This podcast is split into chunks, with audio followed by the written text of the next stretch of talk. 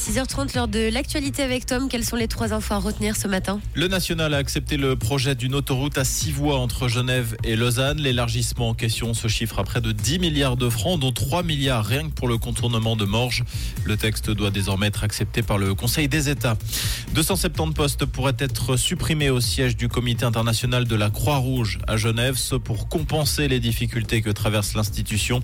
D'autres postes pourraient également disparaître dans les autres bureaux internationaux. Au Maroc, le bilan continue de s'alourdir après le violent séisme de vendredi. 2861 personnes ont perdu la vie alors que les recherches se poursuivent sur place. La Suisse, de son côté, attend toujours une réponse à son offre d'aide de la part du Maroc.